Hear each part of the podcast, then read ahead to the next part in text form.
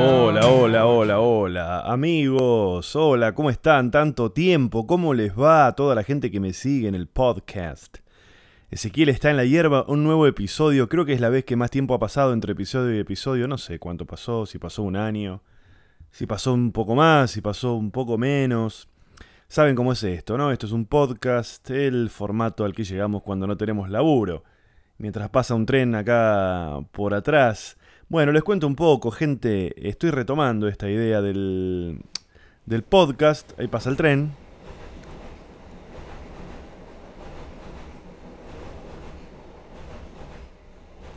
Ahí pasa el tren, ¿no? Cómo eh, describirlo, ¿no? Este sensación que nos da de una cosa más artesanal, más hecha en casa, por no decir una cosa de mierda, un formato poronga, con una calidad de mediocre para abajo. Pero bueno, estoy muy contento de haber retomado esto, espero nuevamente volver a poder sostenerlo y que se haga nuevamente periódico como lo solía hacer antes una vez por semana, espero, espero, espero, no desesperen.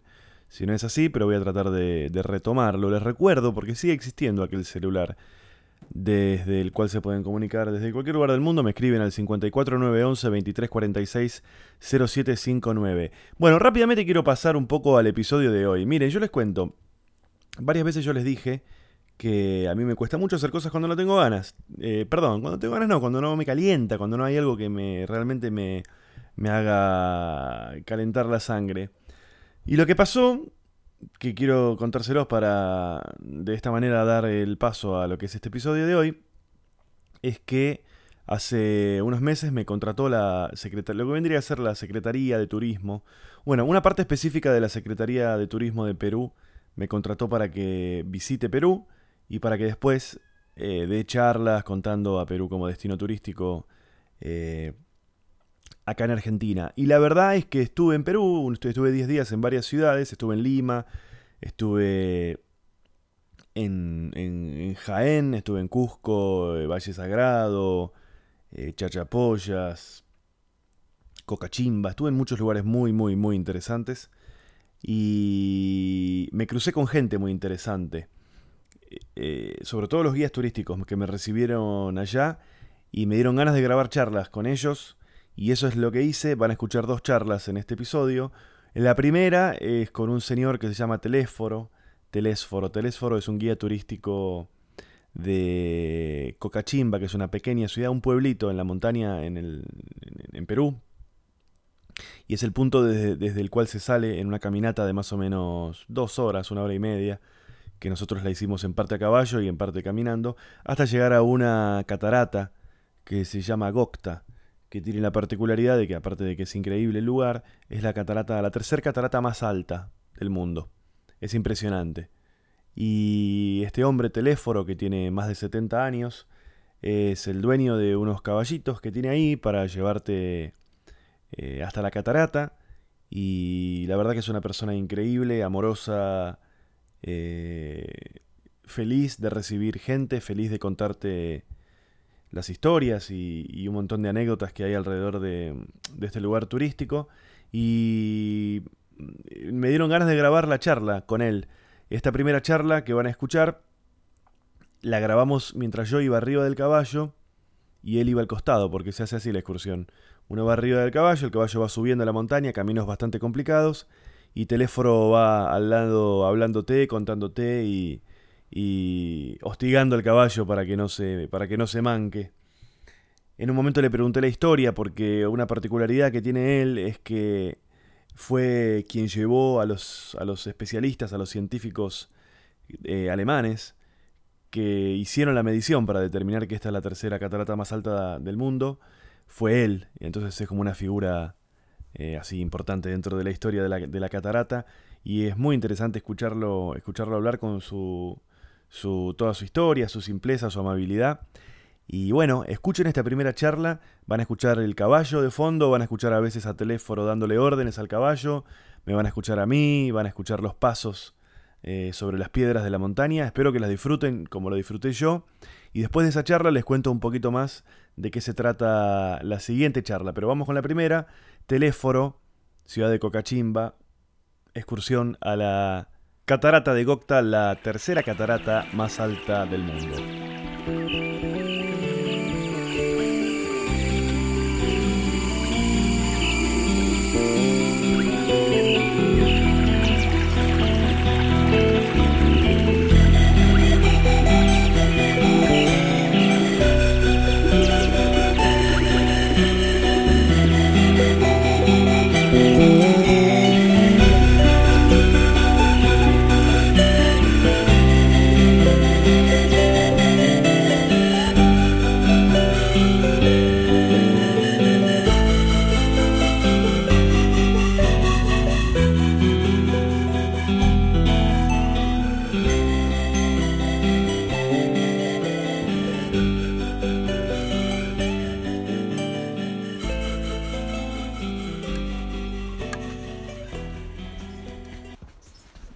Va muchos días para allá?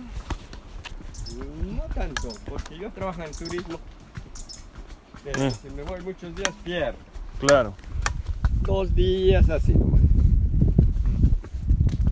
En Jaén tengo mi hija por allí vive. Ah, la hija vive allá. Sí, por ahí como visitarle me voy. Ah, Jaén. ¿Y qué hace ella allá? Ella vende emoliente ahí. Emolientera es. Ah, Otros dos mis hijos están por Moyobamba. Por la, por la selva. mm. Otros dos están uno por Luya, otro por la Imebamba. No sé- están distribuidos. no se quedó ninguno aquí. Ninguno.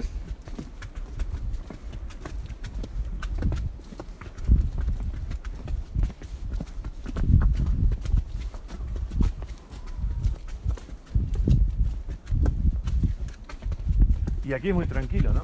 Sí, el- de todo. De todo es una paz y tranquilidad.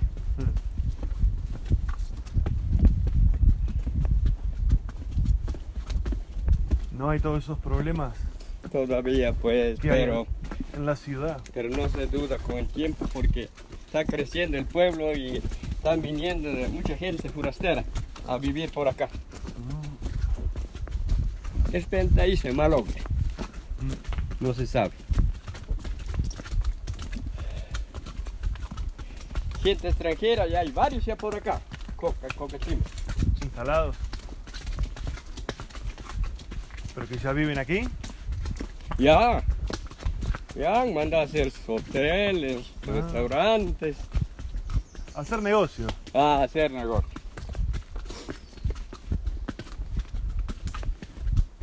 Y, pero ¿de dónde suelen ser? Son de alemanes, de Suiza,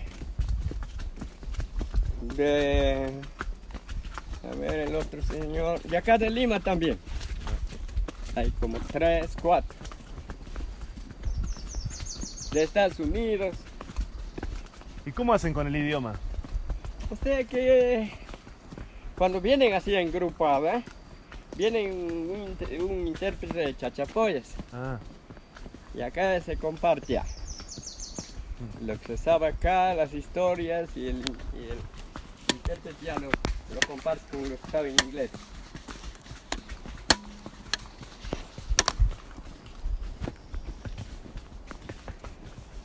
Argentina, ¿qué idioma? español.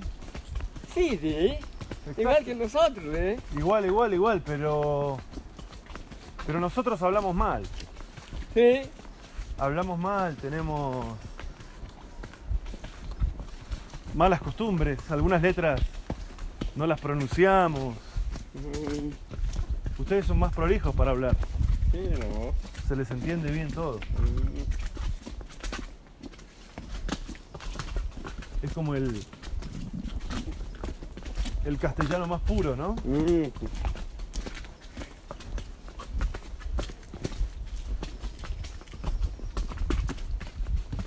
Y habla también lenguas, lenguas de aquí más nativas alguna parchita de quechua.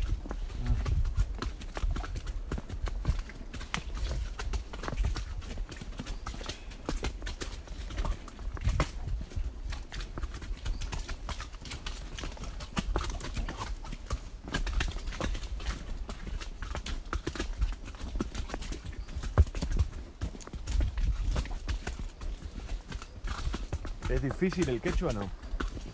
Cuando lo sabes es facilito, igual que el idioma. El, el- Español. ajá, el español y. Igual que los otros idiomas. Porque los otros idiomas lo aprendes, lo hablas correctamente. Así es el quechua también. ¿Y cómo fue la historia con el alemán? Ah, ya. Ahorita te voy a contar. Bueno, el alemán vino a conocer Amazonas acá a través de su enamorada. Su enamorada es eh, eh, de, es de Chachapoyas. Y cuando ella, Sheila Alvarado Cachay se llama la señorita, ella se fue a terminar sus estudios en Chiclayo, ahí se conocieron con el señor alemán. Entonces vinieron a visitar a su suegra en Chachapoyas. Suegra, vamos a decir, pero enamorada era. Bueno, llegaron, llegando en Chachapoyas, como él es arqueólogo, le tuvo bien irse a conocer las ruinas arqueológicas en Luyalamo. Y entonces ahí hay un lugar que se llama la, eh, la Ciudad de los Muertos. Hay ruinas arqueológicas. Y entonces de ahí, de, ese- de esa punta de cerro, la vista Gogta, el 2002. Y entonces por acá ha venido el 10 de mayo del 2005. Y ha venido ya, ya llega a la placita de Cocachimba. Y como tú sabes que cuando la gente ve un forastero, nadie le, le da oportunidad de hablar. Ya, vamos. Y entonces, eh, ha llegado acá afuera de mi casa, como quien venir por acá. Y llega, me dice, señor, me dice, eh, vengo a visitarlo, me dice. Él habla el español también. Ah, Y, y entonces le digo, venga este señor. Y le veo pues un señor alto, blanco, como este, pero grandote, grandote. rubio. Y le digo a mi esposa, ahí está Víctor Bella. Y le digo a mi esposa, "Oye, los santos decían que va a venir el extraterrestre, capaz ese es para acá, pero está en Bel", le digo. Sale mi esposa de la cocina. Bueno, tratando de conversar, conversar, conversar y la enamorada del alemán era su familia de mi esposa, fíjate Ah, la familia Cachay. Y entonces nos hacemos un reconocer que está acá un familiar más, la familia Cachay. Bueno, después de todo ya me dice el alemán, el alemán me dice, señor, don Telésforo, yo quiero que me lleves a Agogta. Eh, quiero conocer esa cata- Agogta. Bueno, yo ya le dije el nombre. Cuando me preguntó, ¿qué se llama? Agogta, le dije. Entonces me dice don Telésforo, yo quiero que me lleves a Agogta quiero conocer esa cascada, porque yo la he visto de arriba de, del pueblo de los muertos, de la ciudad de los muertos, ya le he visto esa cascada, eh, muy bonita, alta, y eso quiero, y venir a conocerlo, y quiero que me lleves. Ya pues le digo, señor, vamos, venido los tres. Entonces hemos llegado allá, le tomó foto, la segunda caída, y me dice, don Teleso, ¿por dónde podemos ir a la primera caída? Le digo, este, hay que volver al pueblo, y de ahí subir arriba para llegar a la primera caída. Entonces al siguiente día nos hemos ido. Hemos llegado arriba y también lo tomó foto. Regresemos y al irse me dice don Telésforo, de acá me voy y voy a volver lo más pronto, me dijo. Ya señor, le digo, como usted ya conoce la casita, vieste la casita, pues no le ha de faltar una agüita, le digo. Gracias, dice. Entonces ahí el señor a Lima. Se ha demorado como nueve meses. Y a los nueve meses, el 26 de febrero del 2006, está llegando ya con un grupo de personas. Eh, llega, me dice don Telésforo, ahora he venido para que nos lleves otra vez a Gogta. Pero he venido bien equipado para que se lo mida la altura de la cascada, para que se sepa cuánto mide. Y entonces me, y le digo, bueno ya pues, vamos. Eh, mira acá, dice, dos ingenieros del Perú, un periodista de Lima, y dos señoritas alemanes, el señor Estefan, enamorada de Chachapoes. Ya, bueno, venimos entre siete ya. Siete personas, venimos a medir la catarata. Y cuando dicen que le van a medir, yo decía, señor, ¿con qué le van a medir? Yo no sabía. Y yo pensaba que tienen un cordel largo Y con eso me van a mandar arriba para subir a la altura y largar el cordel. y ellos me dirán, ya vamos. Me dirán con cinta métrica. Y entonces llegamos allá, le, le veo que los ingenieros le colocan la máquina. Entonces me acerco, le digo, ¿qué van a hacer con esto, don Estefan? Le digo, con esta maquinita, pues, don teléfono vas a medir la, cascada, me dice, para que sepa cuánto mira. ¿Y qué se llama, pues, la maquinita? Le digo, esto se llama GPS, me dijo. Ya, entonces ahí le conocí esa maquinita GPS. Entonces de ahí ya lo midieron, regresemos acá al pueblo. Al siguiente día les llevé arriba la primera caída.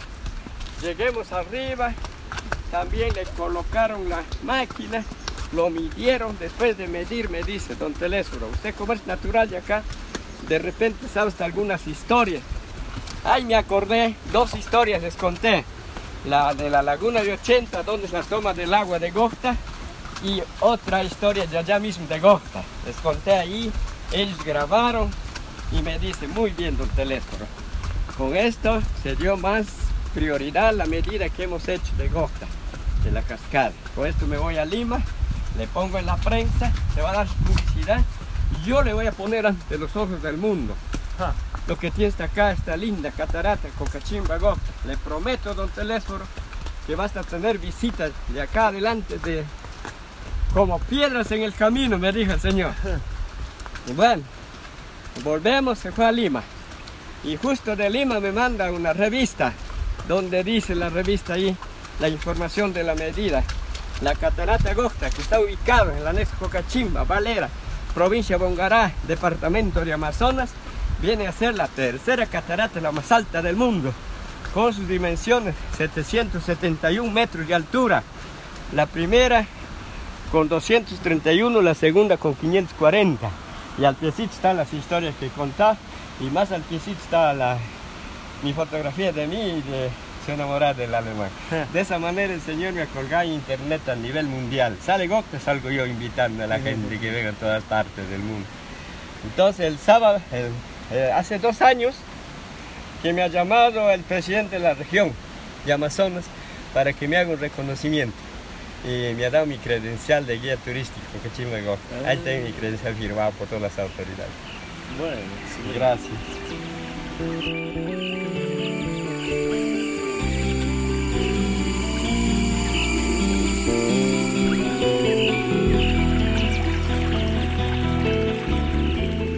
Ahí pasaba la charla con Don Teléforo, la persona más amorosa que conozco en el mundo. Me da ganas de traérmela a mi casa y que me hable todo el tiempo, que me hable, que me cuente cosas. Segunda parte de este episodio de hoy. Una moto en este caso. Y en esta segunda parte voy a estar hablando con Julio Porra Sandoval. Julio es un amigo ya de, mm, de Perú que me estuvo mostrando Cuelap, que son unas ruinas increíbles. Eh, se llega a través de un teleférico a esas ruinas, eh, lo cual ya hace que el paseo sea muy interesante. Y me encontré con Julio, que me estuvo llevando, además de Gocta, me llevó a Cuelap, a las ruinas, y más que nada me encontré con una persona que sabe un montón y que le encanta contarme cosas, enseñarme, explicarme.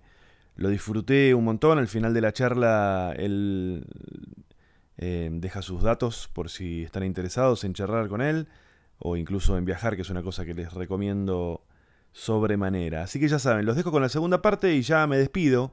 Eh, nos veremos un, o nos escucharemos, o, yo- o ustedes me escucharán a mí en un nuevo episodio. Y les recuerdo, mi página es ezequielcampa.com.ar, estoy con funciones en Palermo, Jugo y Confusión. Es el espectáculo que estrené hace un par de meses. Seguramente voy a hacer un episodio en el que les hable un poquito más eh, acerca del show. Eh, hay funciones por todos lados, pero entren en ezequielcampa.com.ar y se van a encontrar ahí con, con las funciones y cómo hacerse de las entradas. Les recuerdo también que en Twitter, en Facebook y en Instagram soy arroba ezequielcampa. Les mando un saludo enorme y los dejo con la charla eh, con el amigo Julio Porras Sandoval. Chau.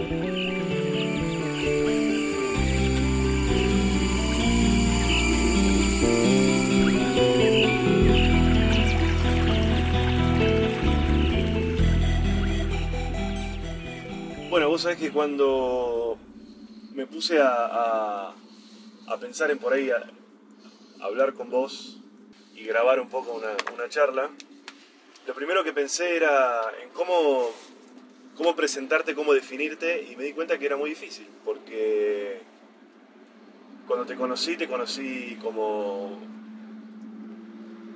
un guía turístico que nos, nos vino a buscar al aeropuerto, pero después charlando me di cuenta que, que, sos, peor. que- que sos mucho más que, un guía, la verdad, porque sabes mucho, me, me sorprendiste hablándome de, de comedia y de, de un montón de cosas que yo no me esperaba.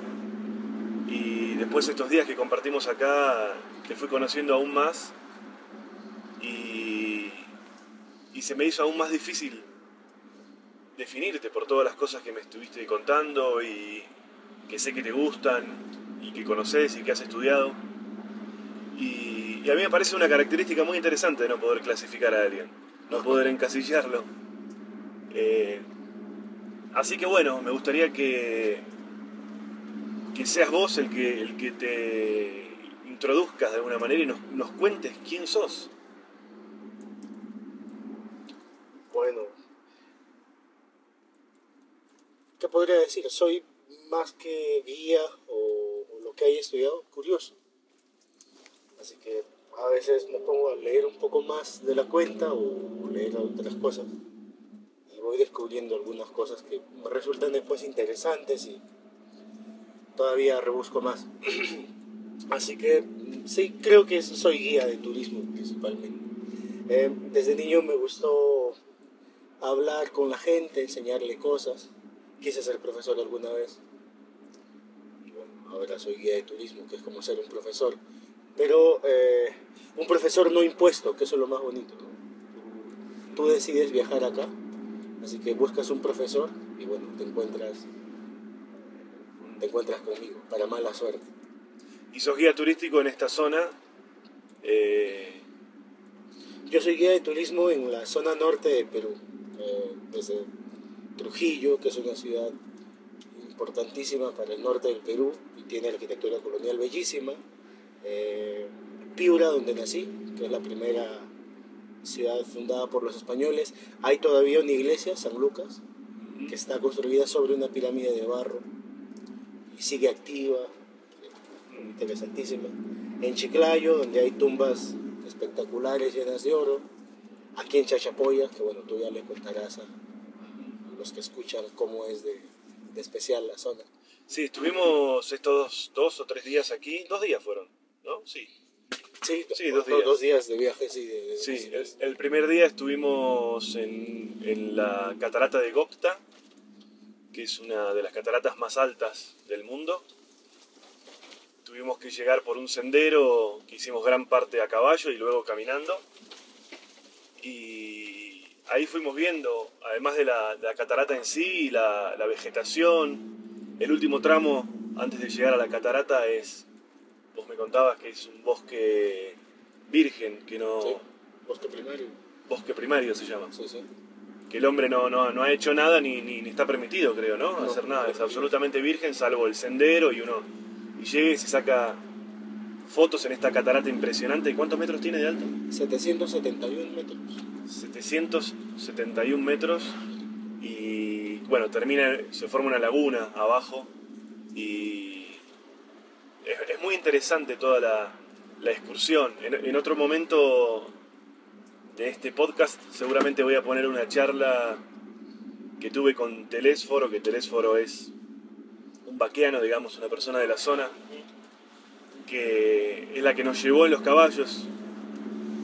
Y él me contó cómo fue que midieron la catarata para poder determinar específicamente la altura y es muy interesante escucharlo a él por cómo cuenta que fue toda esta experiencia con un alemán. Pero bueno, eso lo van a escuchar más adelante.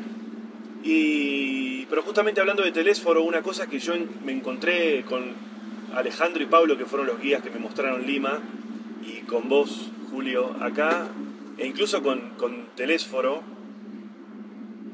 es la, la pasión que tienen por contarle a la gente las cosas. Eh, no se lo toman, por lo menos, la- no pareciera que se lo toman como un trabajo en el que, bueno, viene gente, le explico un poco y ya está. Hay que repetir. De verdad, de verdad muestran mucha pasión y mucho conocimiento además, porque uno puede tener mucha pasión, pero si no sabe de lo que está hablando. Sí. Y a través de, de los recorridos que hicimos, después vamos a hablar un poco de Cuela, fueron surgiendo un montón de temas. A vos te gusta mucho la comedia. Sí, me gusta la, la comedia, a veces pongo a, a buscar. eh, tengo la suerte de hablar inglés, así que hay buenos Sí. comediantes ingleses a los que puedo entender sin subtítulos, cosa que Sí. ayuda. ¿Cómo me habías recomendado a uno que yo no lo conozco? Me, me, me dio mucha vergüenza. Lo conozco muy poco, que es eh, Allen, ¿cómo es? Dave Allen. Dave sí. Allen. Lo voy a Sí. investigar porque no lo conozco. Dave ¿Y Allen. escuchás podcast también? Sí, a veces escucho podcasts. eh, escuché al- algunos de los tuyos, de hecho, antes de que, Sí. de que venga. Visité tu página web y, y bueno, de la sección de podcasts ahí me metí. Sí, bueno, eso, eso habla un poco de la, la curiosidad que, que me dijiste que tenías, ¿no? Porque la verdad que en un lugar tan alejado de Buenos Aires, Argentina, donde yo creo que está la gente que por lo general me escucha, eh, que vos te intereses y que lo escuches a mí me, me pareció muy, muy increíble. Este, y te gusta escuchar también otras cosas. Me habías comentado un podcast que se llama... Eh, Cognitive Dissonance. Es un, sí, es un podcast que básicamente habla sobre... el- el- la disonancia cognitiva es cuando alguien, por más pruebas que le des y por más lógica que tenga tu argumento, se cierra en una superstición o en una creencia. claro. Entonces, cuando, cuando rehusas a toda lógica, se llama disonancia cognitiva. Y el título en inglés, Cognitive Dissonance. Y habla pues de algunos ridículos, de superstición. Hace poco escuchaba que eh, ahora es todo un tema lo de inteligencia artificial. Incluso hay quienes dicen que hay que tener un botón auxiliar por un caso se salga esto de control. Ah, de hecho, Google, todo. Google lo tiene. ¿eh? ¿Quién? Google, Google, la página famosísima, de- ¿Tiene un botón? Tiene un botón en caso la inteligencia artificial se salga de sus manos. Ah, para, Para eliminar toda la base de datos Sí. y apagar todo. Apagar todo, sí. Ah, no sabía. Sí.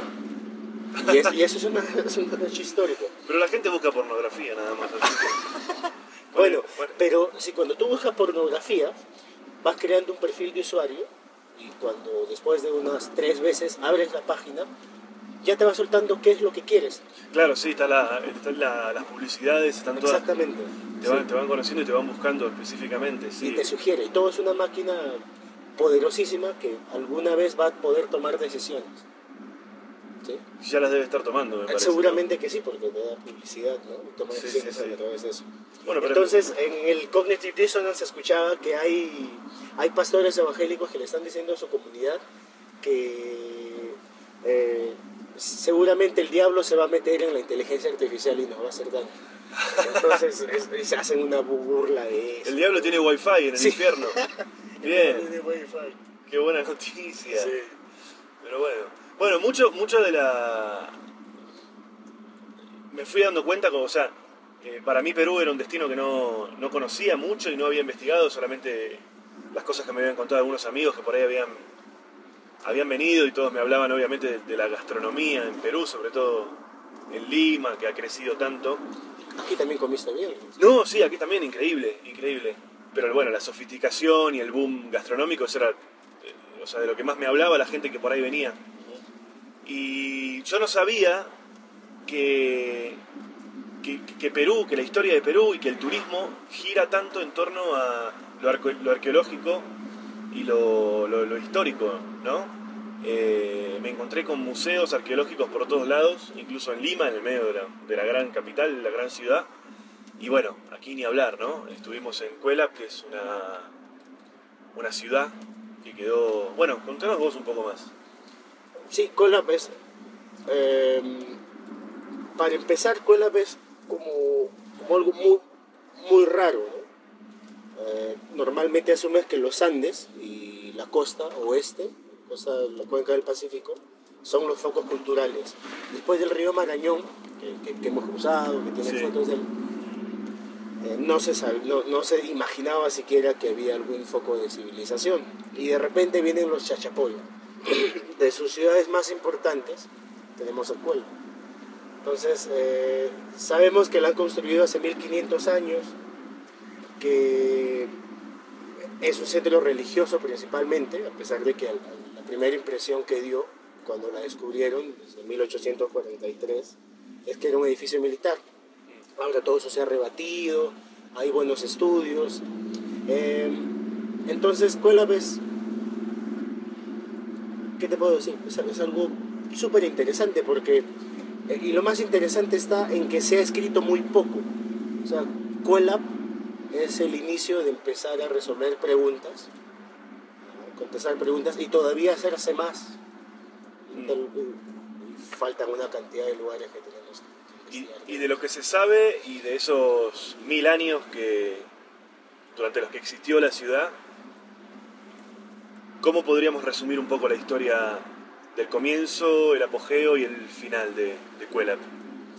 El comienzo de Cuelap seguramente fue una unión de varias tribus, varias comunidades para hacer un centro religioso en el que una casta seguramente eh, producía arte, eh, objetos suntuarios, eh, ah, calculaba eventos astronómicos y todo eso les da un poder, un poder de decirle a la población, mira, vas a sembrar esto la próxima semana porque ya va a haber calor.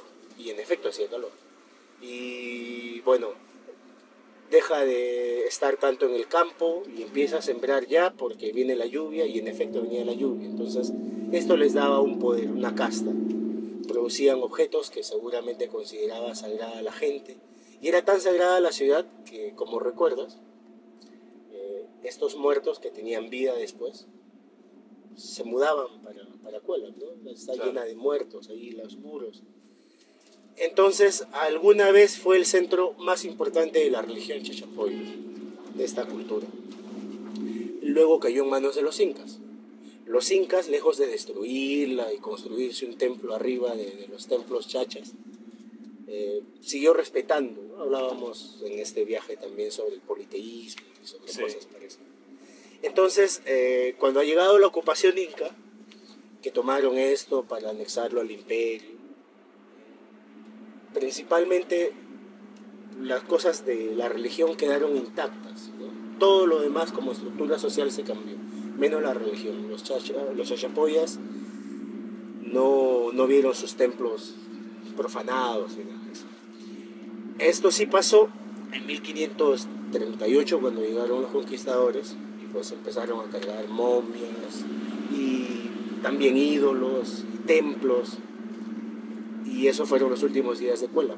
Alguna vez, eh, seguramente con la población tan polarizada, algunos apoyaban a los incas, otros a los españoles, otros a ninguno de los dos.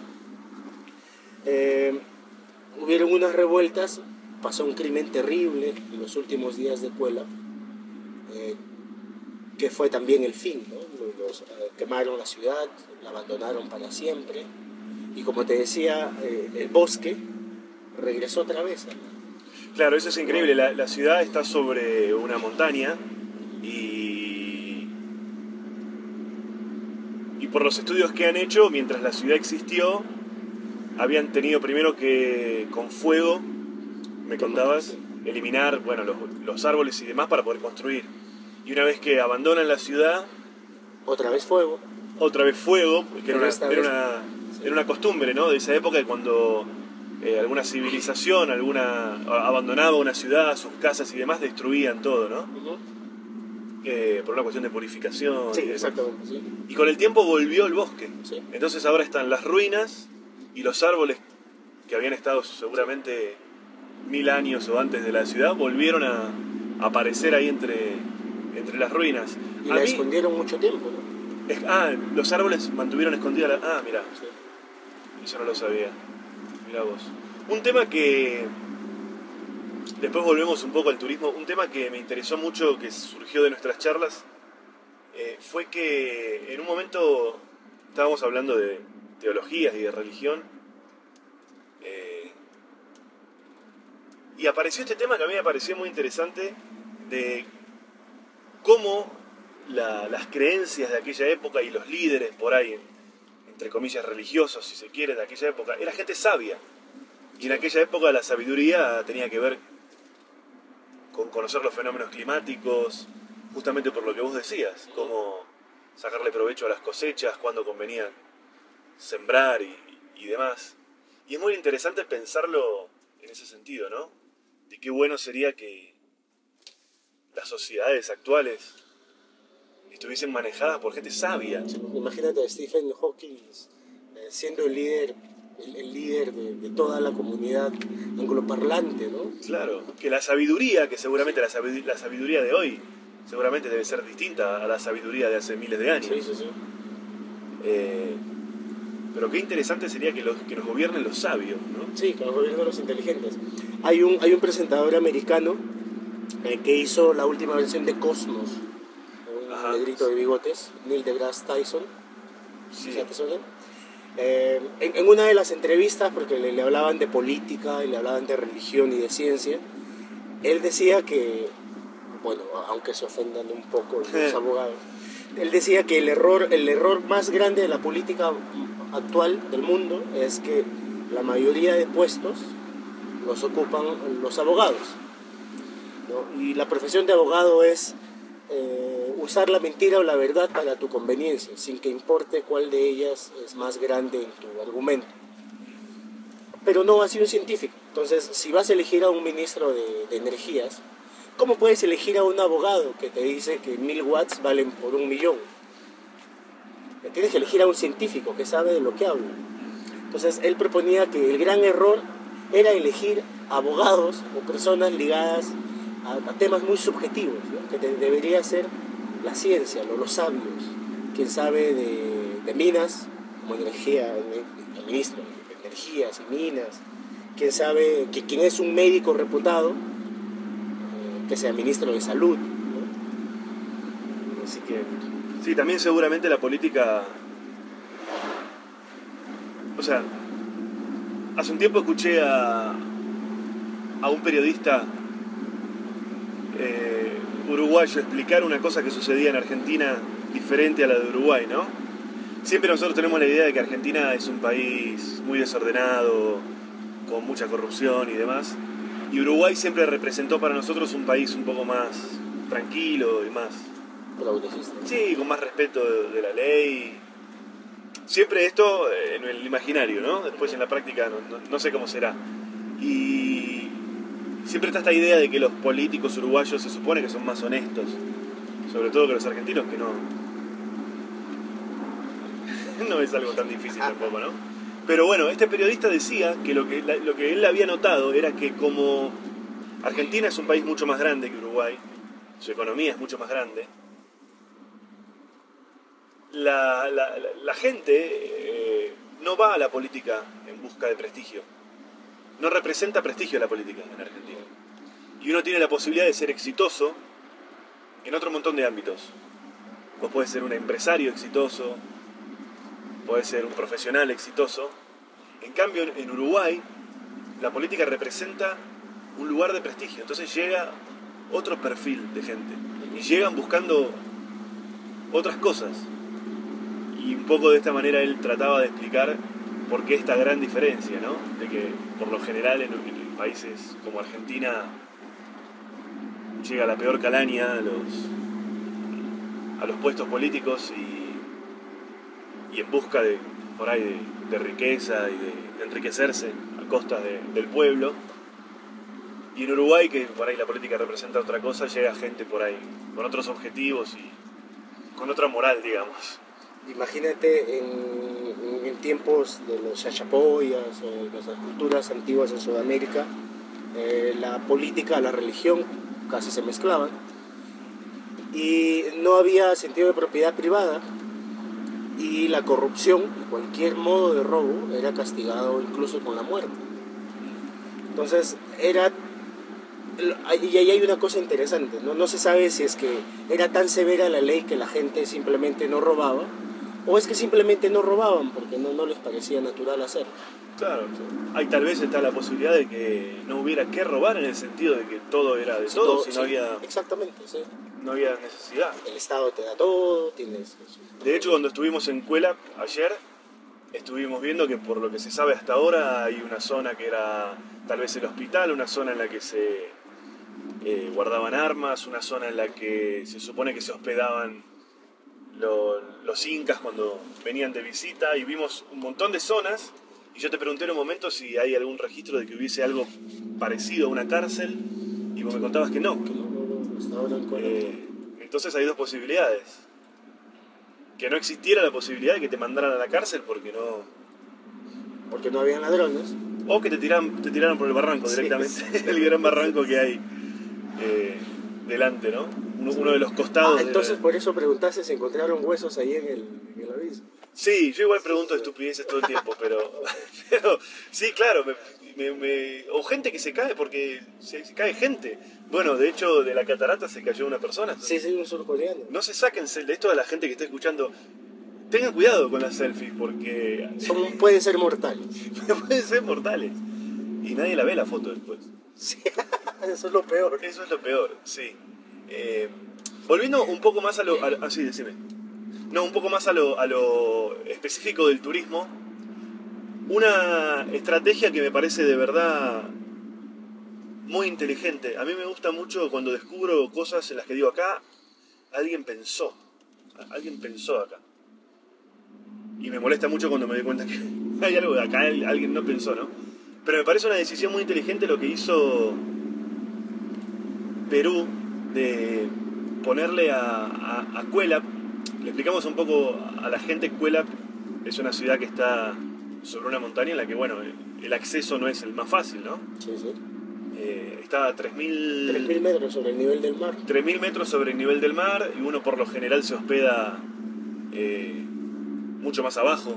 Sí, claro. Y bueno, a la mañana uno se levanta y vas eh, en automóvil hasta la base de la montaña.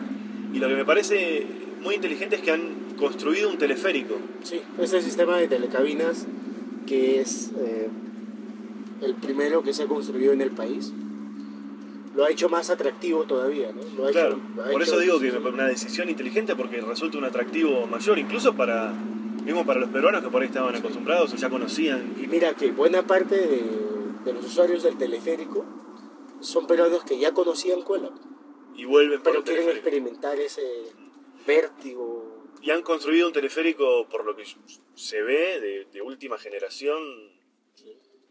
Bueno, nosotros tenemos la suerte de haber ido hace, bueno, ayer, Ayer nada más. y tiene meses, ¿no? De, Sí, tiene meses de de inaugurado. ¿no? Que le agrega un elemento más, además de la facilidad de, transporte, es un elemento turístico y de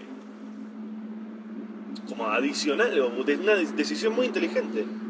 Eh, en lugar de por ahí tener que llegar con simplemente con un auto hasta un lugar y de ahí ver cómo uno sube, es un elemento que, que genera mucha atracción además de la, de la practicidad. Y Te da Bueno. esa, esa sensación de experimentar el sitio de manera diferente, ¿no? sí, además de, De bueno, obviamente que las vistas son si- increíbles. Sí. Y si te diste cuenta, tiene este diseño que parece que lo han pensado para que se sienta uno Claro. cual volar. Claro, las paredes de la cabina son como de, de- de acrílico transparente, digamos cóncavo, ¿no? Como una especie de burbuja. Entonces cuando uno cuando mirás de costado es No ves el piso. Claro, es muy fácil ver hacia abajo y ver hacia arriba. Y la sensación de que estás colgado ahí en el medio de la montaña. Y, y contanos, contanos un poco más qué es todo lo que hay para hacer por acá. Un poco más de Gocta, si hay algo que por ahí no hablamos todavía. Ya decías que aquí el turismo está siempre relacionado con arqueología, con historia, así que tenemos buenos museos.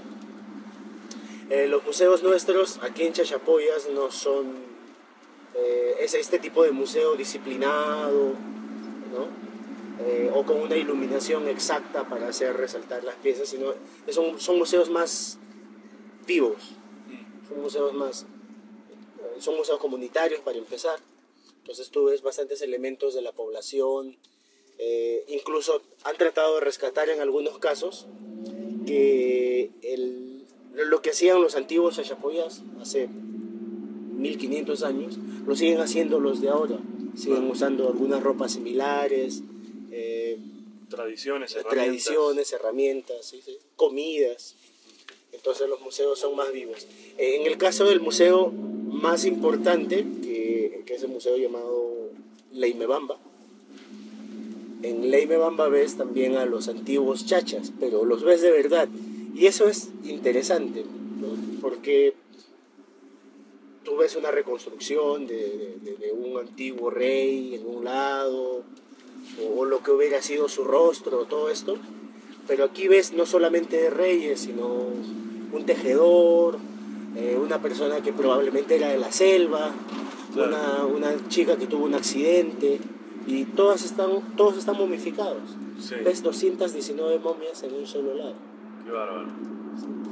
Ese es un museo. Luego tenemos sitios para caminatas, te contaba que hay canotaje, rafting, Ah, sí, en el río. sí, en el río Cubamba. Ah, eh, me estoy acordando lo que también este, me gustó mucho que estuvimos mirando sarcófagos. sarcófagos. Es muy interesante. En las laderas de las montañas están lo que, bueno, lo que se llaman sarcófagos, que son lugares donde enterraban a, a gente más importante por ahí en la- de la sociedad, ¿no? Y es muy interesante porque es, es casi imposible acceder a la mayoría de esos lugares porque están como, o sea, muy altos de la- la- las laderas de las montañas, entonces la única manera de verlos es con un telescopio. telescopios, ¿sí? Y, O escalando la montaña, que es difícil, Sí. muy difícil. Y, y lo que es muy interesante también es la, la explicación de. Porque uno ve eso y dice, ¿pero cómo lo hicieron entonces? Si es tan difícil llegar, ¿cómo puede ser que hay un, un sarcófago que es como una especie de hueco en la montaña que alguien evidentemente lo tuvo que cavar, preparar, subir ahí a la momia y a armar como una especie de altar y lo que sea? Si es tan difícil de acceder, ¿cómo es que lo pudieron hacer? Y la explicación es Extraterrestres. No, la explicación es que evidentemente los, lo- co- construían estas cosas y al, y al bajar iban destruyendo el Iban camino. destruyendo, sí. Un español bromeaba conmigo y me decía, no eran extraterrestres, eran terrestres extras. Sí, eh, y sí, pues se necesitaba montones de gente para hacer el camino al inicio. Eh, la mayoría de esas rocas son sedimentarias, arenosas, así que eh, más o menos son fáciles de, de trabajar. Trabajar. Así que haces el- la cueva, vas haciendo el camino primero. Todo indica, con excavaciones, que los sarcófagos son unas sobre el muerto y una canasta y envol- un envoltorio de, de cuero, de telas. Se hacía todo un armazón de cañas y de barro y de esta forma de cápsula gigante. Sí, como un huevo también, Sí, ¿no? como un Una huevo. especie de huevo. Y arriba tiene una cabeza con, con mandíbula grande. ¿no? ¿De madera? ¿De qué es eso? Eh, eh, en algunos lados, en algunos casos, el, el esqueleto es de madera, pero la mayoría es barro nada más. Claro. Y luego le pintan, lo decoran. Eh, hay unos que son muy sobrios. ¿Tú viste? Sí, estuvimos ayer en un museo eh, en el frente a la plaza de Chachapoyas y ahí hay, eh, supongo que es una reconstrucción de lo Sí, que son estas cápsulas. Y sí, tienen como varias capas, ¿no? Eh, caña, Barro. o sea, adentro está momificado el, el cuerpo Sí. Y después hay caña, supongo que debe tener también algún tipo de arcilla o algo, cueros y terminan siendo bastante grandes sí. y altos, hasta dos metros y medio. hasta dos metros y medio. Sí. Luego de eso ya destruyen el camino. A- Otra cosa, también hay evidencias de que los iban a visitar regularmente. Pues durante un tiempo, esta, la generación que los vio vivir y morir, les iba ofrendando cosas, alimentos, eso, hasta que luego toca enterrar a la siguiente generación. Entonces, Ah, quitamos el camino, abrimos una nueva cueva o u otras cuevas y enterramos a más nobles. ¿no? Más Y, y el, vos me contabas que, el, que estos, estas figuras, que tienen obviamente su cara, miran al río. Miran al río, sí. El- a veces miran al este, como, como viendo la, la salida del dios sol, pero en su mayoría miran a, a una cocha. Cocha es la palabra quechua para río, Ah. lagunas, el mar. La importancia del agua. Sí. Entonces, hay una palabra quechua que equivale al, a- al origen espiritual que tenemos nosotros. ¿no? Entonces, eh, así como los musulmanes oran hacia la Meca, nosotros ya, ya, hemos, río. ya nos hemos sobrepuesto a eso. pero, eh, hubiéramos eh, orado en dirección a Belén, ¿no? arrodillándonos todas las noches. Entonces, el lugar espiritual de donde hemos salido. Eh, los quechos le llamaban Pacarina. Entonces parece que algunas de las cochas, ríos, lagunas o incluso el mar eran pacarinas de los incas. Imagínate, una cosa muy romántica, ¿no? Sí, sí, Yo sí. me muero y voy a vivir para siempre momificado y, y allá en el otro mundo voy a necesitar que me alimentes, que vengas constantemente a visitarme, pero no llevarme rosas, ¿no? Llévame alimentos, llévame cosas seleccionadas y, voy a vivir siempre mirando a, a este río de donde salí. Sí, de hecho, una de las tantas cosas que recuerdo es esta, esto de que los, los momificaban y los enterraban en posición fetal porque creían en una segunda vida, entonces enterrarlos así en, posición fetal se suponía que los dejaba preparados para comenzar esa segunda vida, ¿no? Sí, sí. Que es un elemento todavía. digo una también. pavada, Sí, sí, es un elemento discutible todavía porque parece que no, no creían en, en otra vida exactamente, Ah. sino que en esta que continuaba. ah, claro, Entonces, eh, y lo puedes ver, se puede entender mucho, porque al rey lo entierran con sus coronas y todo, al campesino con su pala, al sacerdote con sus copas y sus mujeres. como la segunda soltería de Telésforo. Exactamente. Va- Vas a continuar Sí. tu- tu vida. Una, una cosa que, que de, de todas las cosas. Para, para que voy a. De todas las cosas interesantes que fueron surgiendo en nuestras charlas estos días, me estoy acordando de una cosa que me comentaste ayer respecto del oro. De cómo el oro aquí eh, tenía valor pero no tenía precio. ¿eh? Sí, sí, sí. Es muy interesante y que el precio.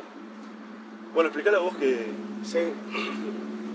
Bueno, cuando, cuando leía a Nietzsche, me interesaba por él, eh, descubrí esta frase, eh, el precio y el valor, ¿no?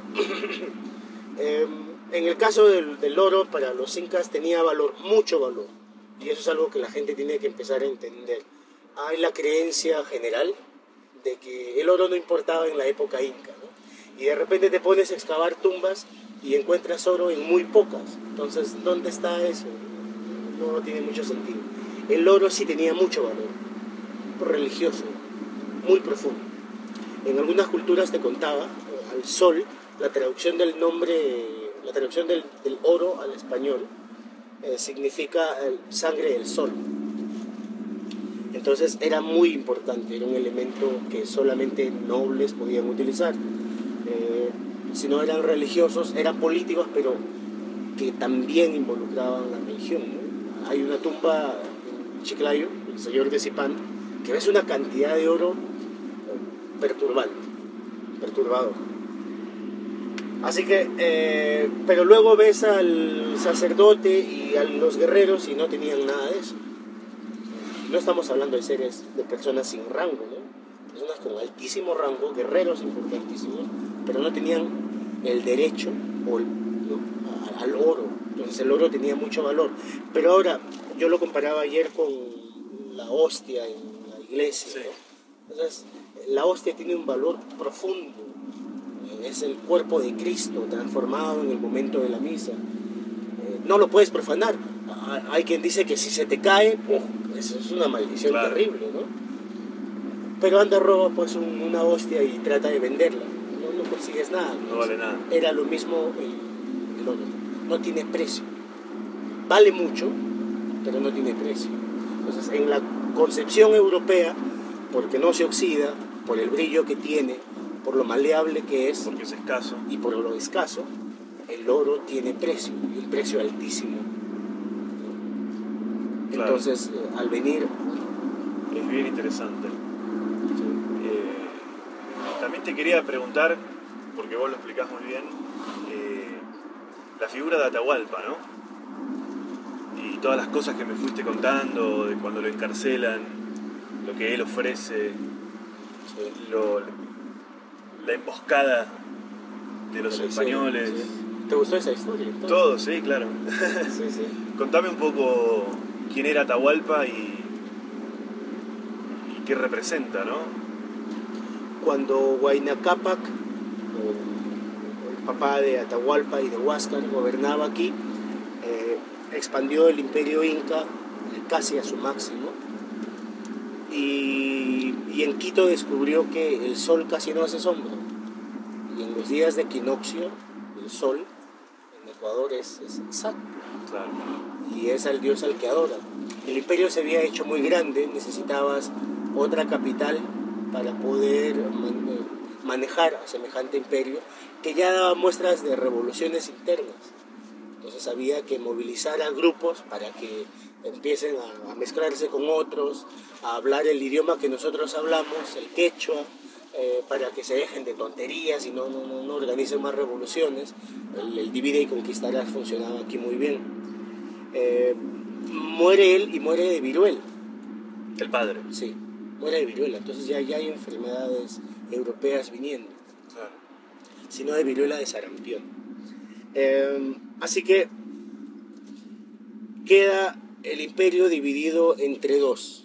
Era más cuestión de dinastías, habían dos dinastías en Cusco y, era una dinastía, vamos a decirlo, más conservadora, que tenía a Huáscar por representante, y a otra más liberal, eh, y entre, y entre esta, esta- estas ideas progres era tener otra capital, como Quito, que representaba este, este niño arrogante llamado Atahualpa. Eh, me tomo el- la libertad de decirle arrogante porque todas las crónicas de esa época remarcan, ¿no? Era un tipo muy arrogante, inteligentísimo, porque a ellos los criaban sabios. Eh, la palabra sabio en quechua la- era el, el maestro de maestros, el que todo lo conocía en algún aspecto era Amauta. Y tú sabes que Perú todavía ofrece ese título, Amauta, para los hombres más sabios del país. Mauta. Amauta, sí. Así que, eh, criado por Amautas, pero muy, muy arrogante, Atahualpa eh, declara una guerra a Huáscar, el hermano eh, conservador de Cusco, gobernante de Cusco, y se desencadena una guerra no solamente por el poder para estos dos hermanos, sino de la liberación de muchas tribus. Entonces, en medio de estas, esta guerra que le costaba mucho al Estado inca entre dos hermanos, en medio de esas revoluciones internas de, los chachapoyas, de los chimús, para liberarse, llegan estos 200 blancos con barbas monstruos de cuatro patas que relinchan, eh, que llamamos los españoles. Así que Pizarro eh, tomó mucha, mucha ventaja de eso. Sabía que Atahualpa estaba ganando la guerra y man- se mandaban emisarios constantemente para quedar en un encuentro. El hombre más poderoso de Sudamérica, el más poderoso, era dueño, amo y señor de parte de Colombia, Ecuador, Argentina, Chile, Bolivia y Perú unas riquezas fabulosas. ¿viste? Machu Picchu, todo lo que es conocido, Cuela y todas las ciudades que puedes conocer en el norte de Argentina, en Ecuador, le pertenecían a él.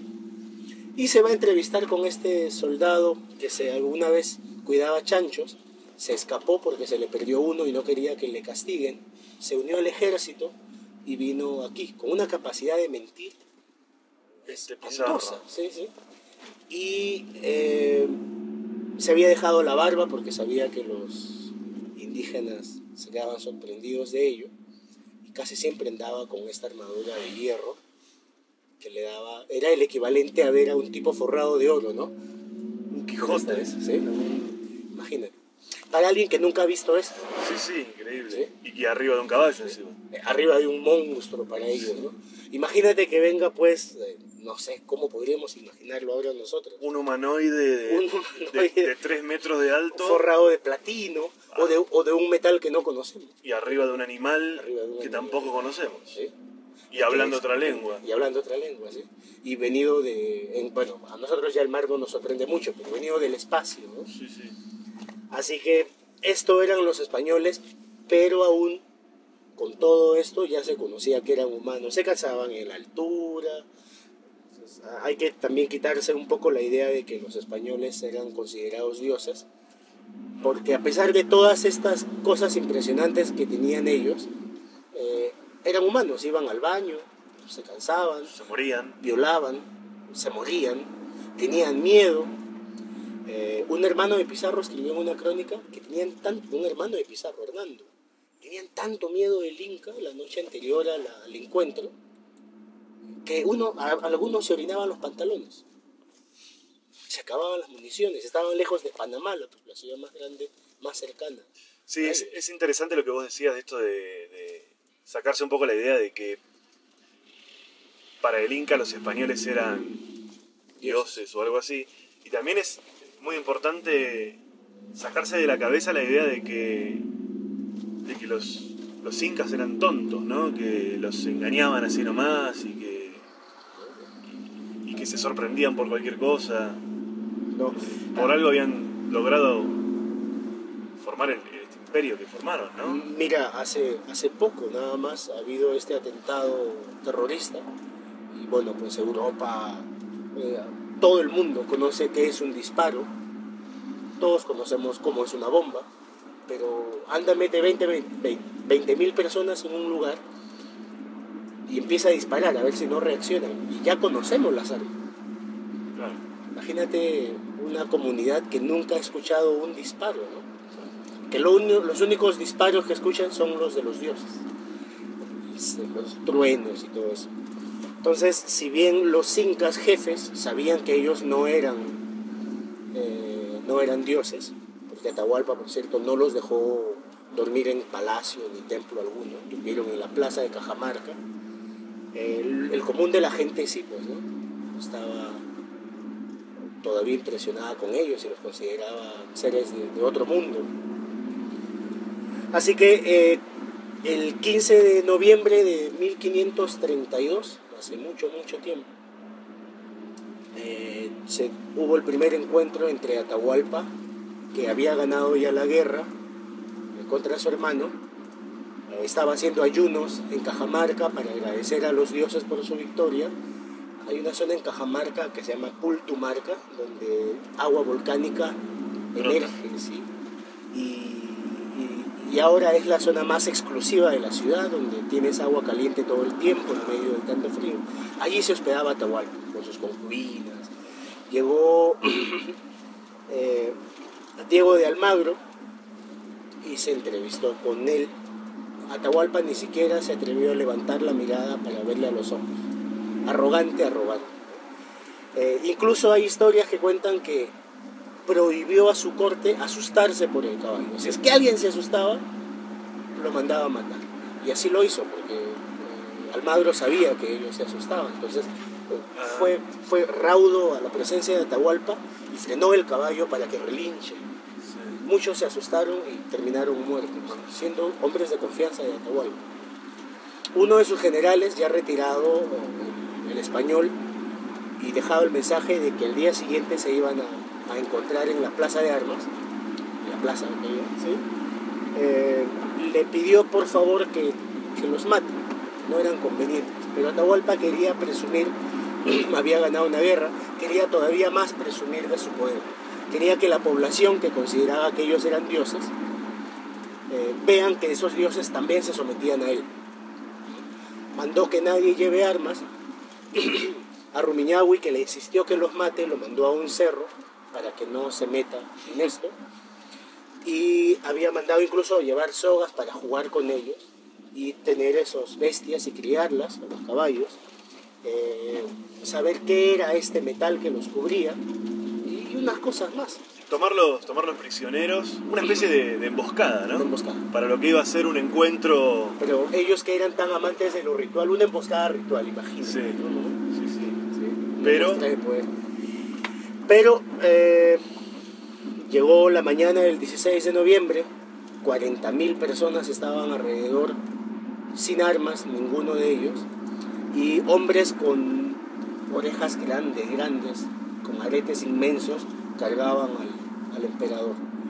Su mascaipacha, que es la corona real, pesaba unos dos kilos y medio de oro, imagínate, y la litera estaba forrada de él.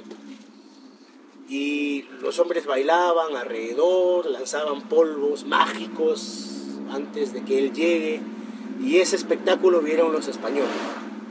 Se calmaron todos, imagínate el momento de silencio que debió haber profundo y temeroso el cura Valverde se acerca con un traductor y le dice, mira, esta es la palabra de Dios y vengo en nombre de él, Con la Biblia. con la Biblia, sí.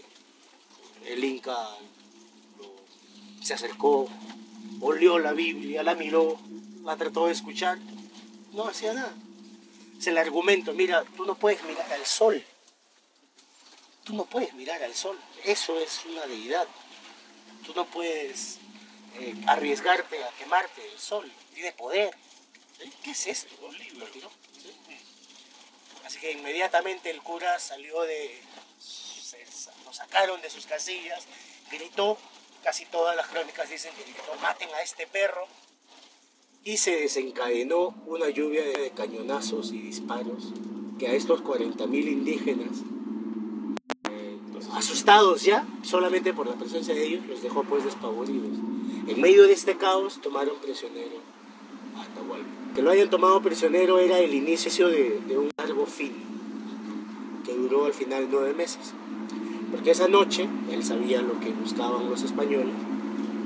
Se puso de pie mientras comían y les dijo, miren, yo pues, que sé lo, lo que ustedes buscan, les ofrezco eh, llenar este cuarto donde estoy una vez de oro, lleno, hasta donde alcance la mano, mi mano.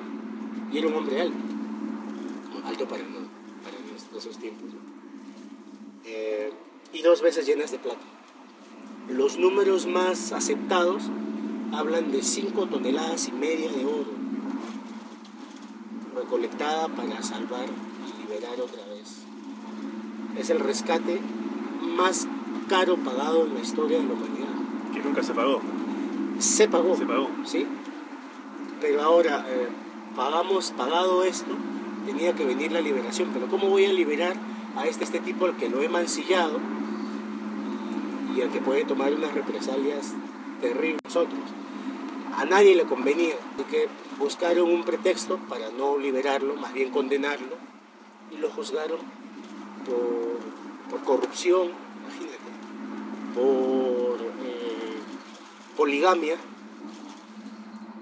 por, eh, Negar a Dios. por idólatra, por asesinar a su hermano y entre otras cosas más. Y todo esto se- según la ley española, según la ley cristiana, no según la ley quechua. Y el juicio fue en español. Así que lo ahorcaron y empezó, ese fue el último Inca auténtico que tuvimos. Luego tuvimos otros, pero eran títeres de, los españoles. Y, se fue al diablo Sudamérica.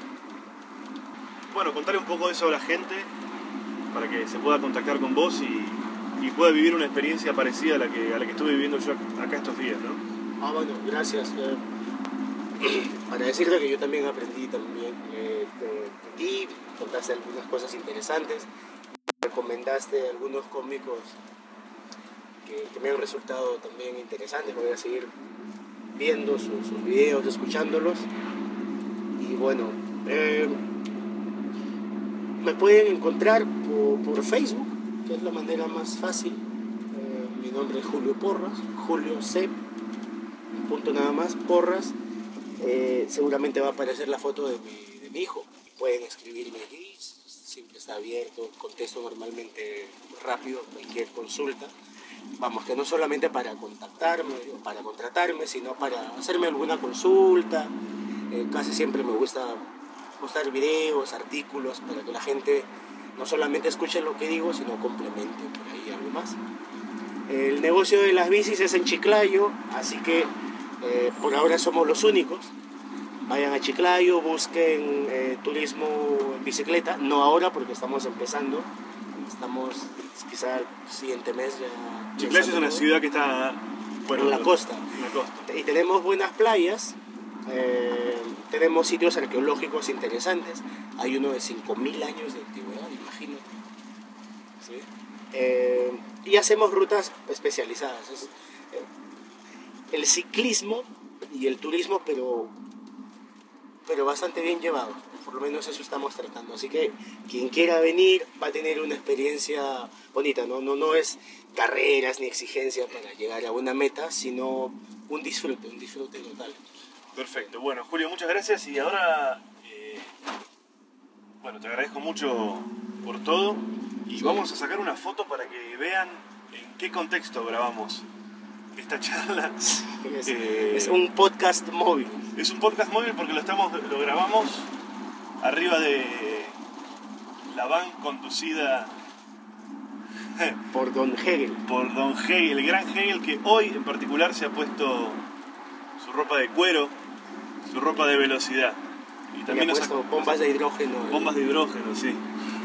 Está haciendo silencio desde que empezamos a hablar. y nos acompaña también Fanny de Promperú. Fanny de Promperú. Promperú, organi- Promperú es una institución del, del gobierno que se encarga de, de hacer promoción. Busquen a través de Promperú cómo visitar cualquier parte del país. Siempre van a encontrar buenas sugerencias. La página es Bueno, Perú. Perú.travel. La página es Perú.travel. perú.travel. Ahí está. Y vean en YouTube algunos, eh, algunos spots publicitarios que han hecho. Que solamente viendo los spots publicitarios van a querer venir. Excelente. Bueno, ahora sacamos, sacamos la foto para que, para que vean. Y nada más. Gracias. Adiós. Gracias, gracias.